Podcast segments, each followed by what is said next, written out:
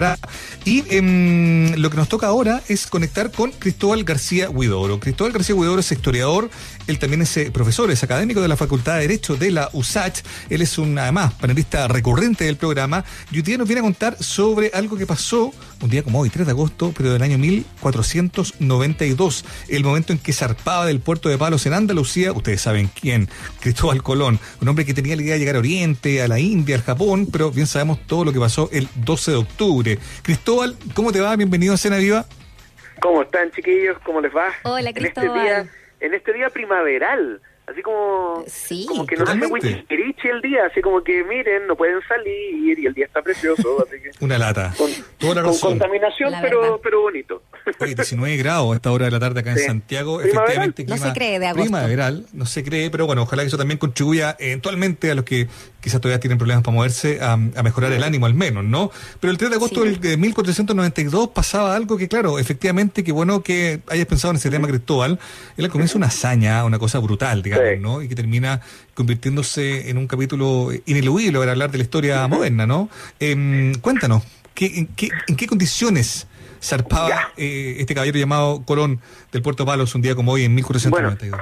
Bueno, Cristóbal Colón no tenía un peso, ah, por si acaso. Todo esto lo tuvo que conseguir ya con préstamos de la corona, en este caso de la reina Isabel directamente, y además también enganchando gente, así como prometiéndole, miren, cuando lleguemos allá nos vamos a hacer ricos, que es el caso de los hermanos Pinzón, que eran los dueños de algunas de las naves que formaban parte de esta flotilla chiquita, ¿no es cierto?, que eran la, la Santa María, la Pinta y la Niña, ¿no?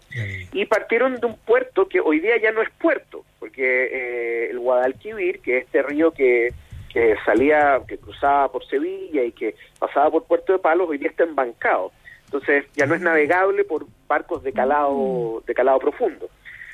Eh, pero en esa época sí. pues. Y bueno, ahí Mauricio acaba de hacer referencia a uno, es una tontera lo que les voy a decir, pero igual es entretenido, es uno de los A ver. mitos más grandes de que América fue descubierto un 12 de octubre de 1492. En realidad no fue así, fue descubierto un 23 de octubre. Ah, a ver, Pero, Pero, pero- pero es una, es ¿por qué una se maña. ¿Por qué Es la una maña? Lo que pasa es que en esa época el calendario estaba malo. El calendario juliano ¿En estaba mal calculado y tenía 11 días menos. Entonces, claro, cuando Colón llega el 12 de octubre, para él el 12 de octubre, para nosotros sería el 23 de octubre con el calendario actual, el calendario gregoriano. Además, porque el año empezaba en otra época, no empezaba en enero, empezaba en marzo el año, bueno, en fin, un montón de otras cosas. Entonces, era era un tema bien, eh, bien pero era para contarles nomás así como el datito rosa de, de- del, del, del descubrimiento. Pero claro, ese Muy día en ese día parte la, la- parte de la expedición que eh, sale de España, ¿no es cierto? Y después llega a las Islas Canarias, que es el, último, la última conexión con, con el viejo mundo, porque las Islas Canarias pertenecen a, al continente africano, ¿no es cierto? Pero son hoy día, están bajo la soberanía española, y de ahí, ¡pum!, enfilan rumbo eh, hacia, el, hacia el occidente. El, la- el plan de Colón era navegar, no necesariamente en línea recta, pero navegar hacia el occidente porque él decía que cruzando el Océano Atlántico, al otro lado del Atlántico, estaría la India, estaría China y estaría Japón, ¿no es cierto? Que serían estos lugares donde se obtenían las especias, la seda, en fin, que llegaba por la costa mediterránea, ¿no es cierto? Por la costa del Mediterráneo Oriental. Entonces, como Castilla no tenía acceso directamente a, esa- a esos productos porque tenía que competir con todos los demás países europeos y además con los turcos, entonces, yéndose al occidente se podía abrir otra ruta. Lo que pasa es que con lo que no contaba Colón es que el planeta era bastante más grande de lo que él calculaba, al menos en, en circunferencia. En segundo Claro. lugar, que hay un tremendo continente de varios decenas de millones de kilómetros cuadrados entre medio. Claro. Que incluso, incluso si no hubiese estado América, el viaje habría sido tan largo que lo más probable es que no hubiese llegado, porque el Océano Pacífico es gigantesco. Es verdad. Claro. Eh, hay algunos que di- hay algunos autores que son así como estos eh, va a sonar feo lo que voy a decir, pero no se me ocurre cómo decirlo de otra manera, que son autores limítrofes, ¿no? De ciencia limítrofe. O sea, le- en, en inglés fringe, eh, se entiende al tiro, pero que no es ciencia en el sentido exacto, sino que te dicen que en realidad Colón tuvo acceso a mapas vikingos que mostraban la existencia de este continente, en realidad nada de eso se ha probado. ¿ya? Claro. Lo que sí se ha probado, lo que sí se ha probado es que Colón no descubrió América, eh, Eso te sino pregunté, que, o sea, Cristóbal. Ya que estamos en, las precisiones, que me parece que está súper bien, claro, la pregunta que, varios se hacen, bueno, ¿no serán los vikingos los que en el rigor llegaron antes, los primeros europeos en llegar a América, 500 años antes que Colón, a Groenlandia? Bueno, ellos, eh, como se llama efectivamente, los estudios actuales más, autorizados te dicen que sí, además porque hay, hay evidencia que es incontestable, hay evidencia eh, material, física, que se han encontrado eh, restos, ¿no es cierto?, de estelas vikingas en la costa de, mm, ay, ¿cómo se llama esta isla? Terra, no, no, no, no, no, no, no, bueno, creo Groenlandia también, porque Groenlandia es parte de América. No, no, no, más al, más al sur, en Terranova, eh, en la costa de mm. Canadá. Eh, sí, entonces eh, e-, eso ya no, no, no, no, hay discusión al respecto. eso ocurrió así. Lo que pasa es que ellos descubrieron América. Claro, lo que pasa es que ellos tampoco sabían que habían llegado a América, ni a otro continente. No, no, no, no, no, no tuvieron esa concepción, tampoco tenían por qué tenerla ya, si no, no hay que pedirle lo imposible. E incluso hay, mira, yo he leído, pero nuevamente son estos libros que, que te hacen volar la imaginación, que tú te decís, pucha, qué entretenido habría sido si estuviese sido así, de que antes que incluso los eh, los europeos, los vikingos, los, o sea, perdón, eh, que, que habrían llegado los chinos. Había una flota que se llamaba la flota la flota dorada la flota del tesoro etcétera que habría sido que habría navegado rumbo al oriente o sea desde la perspectiva de, de China y habría llegado a América.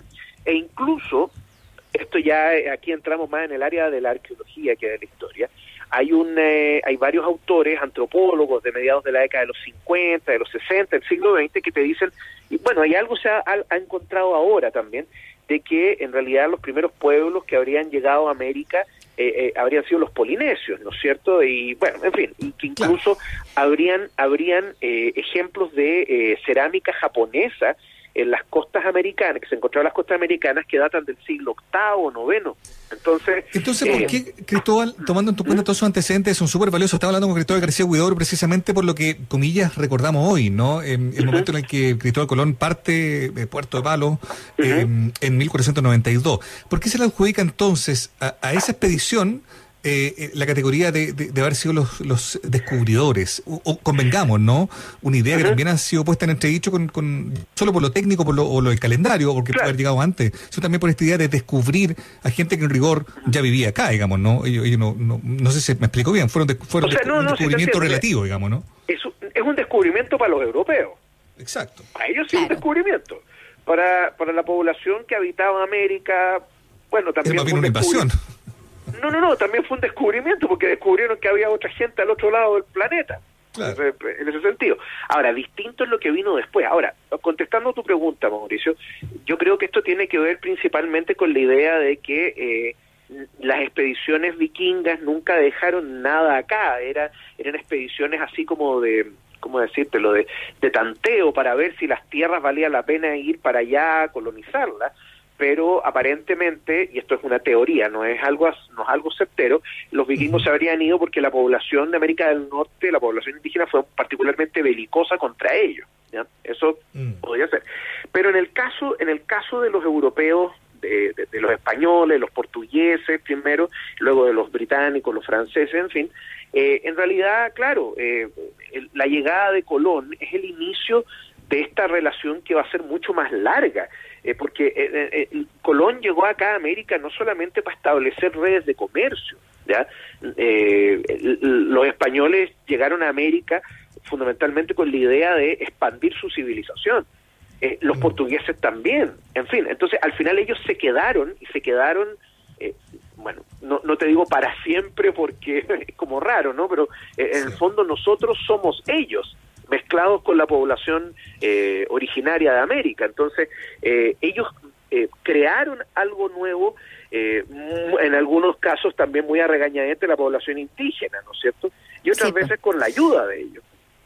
Oye, eh, ya aprovechando lo que estás dejándonos, Cristóbal, eh, Cristóbal García Huidobro, nuestro panelista aquí de historia, que estamos hablando sobre este 3 de agosto de 1492. Entonces, tampoco a lo mejor era 3 de agosto. Bueno, ese es otro paréntesis.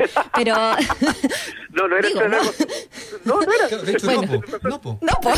no, no, no, no, era. Se me ocurrió en el momento y dije, bueno, el 12 de octubre. Bueno, claro, a lo mejor en una de esas se nos corrieron los meses. Oye, pero ¿qué significó científicamente? Porque sabemos lo que significó quizás políticamente, lo que tú nos estabas de alguna manera anunciando y lo que, lo que genera, eh, claro, el descubrir que hay gente al otro lado, pero después pasar de eso a, la ocupación y al genocidio también de los pueblos. Eh, sabemos esa parte, pero ¿qué pasó geográfica, físicamente, científicamente, si se quiere, ¿no? De, en torno a, lo que significaba acabar con, en ese momento con los, terraplanistas. Ya, hay, hay, hay, varias cosas, Muriel, de las que voy a hacer cargo en pero rápidamente. A ver, en primer, voy a ir de atrás para adelante. Esa cuestión de, que la Tierra era plana y todo lo demás, eso es un invento, ¿ah? Eso es un invento literario del siglo XVIII ya de que los marinos creían que la Tierra era plana, no, nadie creía eso. Invento, pero cuando, pero cuando tú pero cuando tú miráis, pero es que es una cuestión así como de, de, es el desprecio que sentían los llamémoslo así, los ilustrados, ¿no es cierto?, los escritores de ilustración frente al, al mundo que venía saliendo el medioevo. Entonces, por eso decían, ah, esta gente creía que la Tierra era plana. Mentira, nadie sostenía que la Tierra era plana. Ah, Lo que sí es que cuando, cuando tú miras los mapas de la época, tú ves así como te dice Terra incógnita y te muestran unas serpientes de mar, en fin. Pero eso eran entre adornos y también lo que, eh, eh, lo que los cartógrafos de la época te decían, bueno, estas son aguas peligrosas, son aguas donde, a ver, no es que hayan monstruos en el sentido estricto, pero pareciera que los hubiesen porque los barcos desaparecen. Bueno, los barcos desaparecen porque se hunden, se los lleva el mar, ¿no es cierto? Hay tormenta, en fin, puede haber un montón de cosas, ¿ya? Eh, eso es lo primero. En segundo lugar, pucha, es que, a ver, el, el, impacto científico eh, incluso, mira, voy a ponerme en una cuestión mucho más pedestre, el impacto alimentario. Hoy día la Muriel se comió un tomate, invento. Ese tomate es americano. Hoy día el Mauricio y yo nos comimos una papa, bueno, es americana. ¿ya? Y esos productos revolucionan la dieta. Totalmente, pero para ponerlo en simple, eh, Cristóbal, eh, eh, Colón, ¿es cierto que muere sin saber que había descubierto América? Sí, no tenía idea. En el fondo entiendo que en el, en el tercer, cuarto viaje ya, ya se da cuenta que, que esa cuestión no es Asia. No, pero digo... Sí, Sí, pero no sabiendo que, es el nombre, eh, digo, no sé, que descubre algo en realidad tan relevante para, para, para, el conocimiento de la época o no? Mira, lo que pasa es que, a ver, te explico, el, impacto del descubrimiento de América eh, eh, es mucho más anterior al mismo hecho de nombrar al territorio América, ¿ya? Y en general los españoles por lo menos le decían América a América, le llamaban las Indias, ¿ya? Le quedó el nombre y así fue hasta la independencia. Eh, Colón murió sin saber que había llegado a otro continente, ¿ya? Tenía la intuición, ¿ya? Pero lo que se trajo de América hacia Europa, de alguna manera revolucionó la dieta, revolucionó la forma de vida de los europeos en muchos sentidos, también. Y además también, le, a ver, expandió la, esperanza de vida, que introdujiste carbohidratos, vitamina C de, de fácil acceso, ¿ya? Mm. Y a eso yo te agregaría también, claro, que se revoluciona la cartografía, porque acabas de descubrir un continente enorme, nuevo, que recién va a terminar de ser cartografiado bien, bien, bien en el siglo XVIII. Mm. Entonces, eh, y, ni siquiera, yo te diría ya casi el siglo XIX con las repúblicas. Entonces, claro, ahí hay un giro copernicano importante respecto al, a la concepción del mundo, porque en definitiva te das cuenta que el mundo es considerablemente más grande de lo que tú esperabas. Y, y lo otro, eh, con respecto a lo que decía la Muriel respecto al genocidio, es que, a ver, hoy día no se sostiene en la historiografía que haya habido un genocidio en el sentido estricto, porque implicaría haber tenido un plan específico para limpiar la población originaria de América, y eso, a ver, eso a lo más se le podría eh, achacar a los británicos, ya que ellos sí tenían una política de para diezmar la población indígena de América. Eh, en realidad el, concepto de genocidio no le corresponde tanto a las potencias imperialistas y colonialistas, le corresponde más a las repúblicas hispanoamericanas, porque a, los ONAS no los, no los, no los extinguió la, la corona española, los extinguió la república. Y, y, ya que ya voy a poner voy a voy a tocar el elefante en la habitación la mayor parte de los problemas que hoy día tenemos hoy en Chile, en el sur, provienen de la época republicana, no de la época colonial. Mal, no mal que mal, piensen ustedes que la mayor parte de la población indígena de Chile peleó del lado del rey, no de la república, en la independencia. Así que por, algo, ahora, por algo fue es un súper tema, digamos, pero los problemas más recientes de cómo se ha agudizado el, mal llamado conflicto mapuche es precisamente, claro, por, por lo que muchos, muchos gobiernos de, de, esta, de este últimos 30, 25 años han hecho. El, problema se ha agudizado, fíjate, los 90 en adelante. Pero bueno, esa es otra conversación. Em, me quedo dando vuelta un, tópico que es bien romántico y que ha sido eh, eh, descartado por varios eh, historiadores. Esta idea de que Colón muere pobre cuando aparentemente el hombre muere rico y, y, alimentando un mito de mm, como de misterio eh, eh, ¿Mm? eh, por él mismo y por su familia, digamos, ¿no? ¿Qué se sabe al respecto? A ver, sí, tú tienes razón. A ver, no es que haya muerto millonario, ¿ah? No, no, no, millonario no fue pero tampoco murió pobre. Yo me acuerdo cuando era chico había leído en esas típicos Icarito, etcétera, que había muerto que, la inopia más absoluta. Claro. Pero en realidad no, no, no. A ver, el hombre eh, siguió percibiendo todos los beneficios que eh, había acordado con la corona española, la corona de Castilla, mejor dicho, eh, él como almirante, ex gobernador, etcétera, y ese, esa riqueza se le traspasó a sus hijos, ¿ya? Así es que bajo esos respectos, claro, tú tienes razón y efectivamente hoy día la historiografía no sostiene eso. ¿Por qué se alimentó eso? Pucha, ¿sabéis qué? No tengo idea. Pero me tinca que no es un tema que haya sido contemporáneo a Colón, sino que fueron de sus biógrafos posteriores. ¿ya?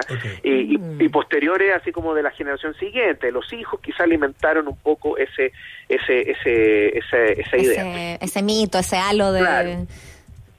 De, pobreza, pero al mismo tiempo así como el, héroe incomprendido.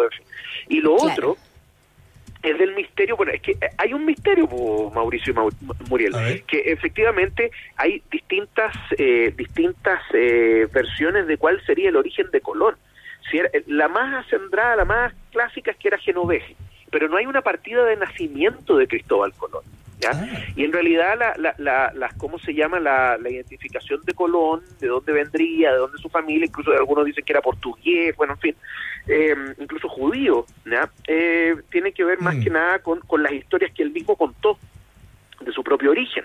Eh, Colón, y aquí llama la atención, estaba casado, estuvo casado con, eh, con dos mujeres, ¿no es cierto?, que eran eh, nobles portuguesas. Por lo tanto, si se hubiera casado dentro de la nobleza portuguesa es porque él también debe haber tenido algún eh, aspecto, algo que haya sido atractivo para eh, los padres de familia que permitieron esa unión. ¿Me entendí? Entonces, pero por eso, mira, yo, y creo que son esos misterios que son eh, difíciles, si no imposibles de resolver. ¿Cuál es el, origen real de, Cristóbal Colón? No se sabe tampoco en qué año nació, 1446, 1451. Son todas informaciones que lamentablemente no, no, no, no, tenemos todas las piezas bueno, y aparte que se va, se va... Perdón. Ah, perdón. No, sí, Mauricio, por favor. No, no, es que, es que me, me, llama la atención el tema de la figura de Corona, porque claro, yo creo que él también debe haber, de hecho, bueno, hay algunos historiadores que hablan de que él también se, se, se, construyó un, personaje, digamos, ¿no? Y era, un hombre muy irascible, muy carismático, hablando ya como de su perfil, ¿no? Eh, eh, hay una historia también, Cristóbal, que a lo mejor tú la conoces o no, pero sería bueno, eh, digo, darte cuenta de esto, de que en rigor él habría conocido a un navegante, Alonso Sánchez de Huelva, que habría estado acá y que le habría indicado en el fondo cómo llegar. Porque quizás como venir de, Europa o de, la, de las Canarias de América es, dicen que por el viento relativamente fácil, lo complejo es la vuelta.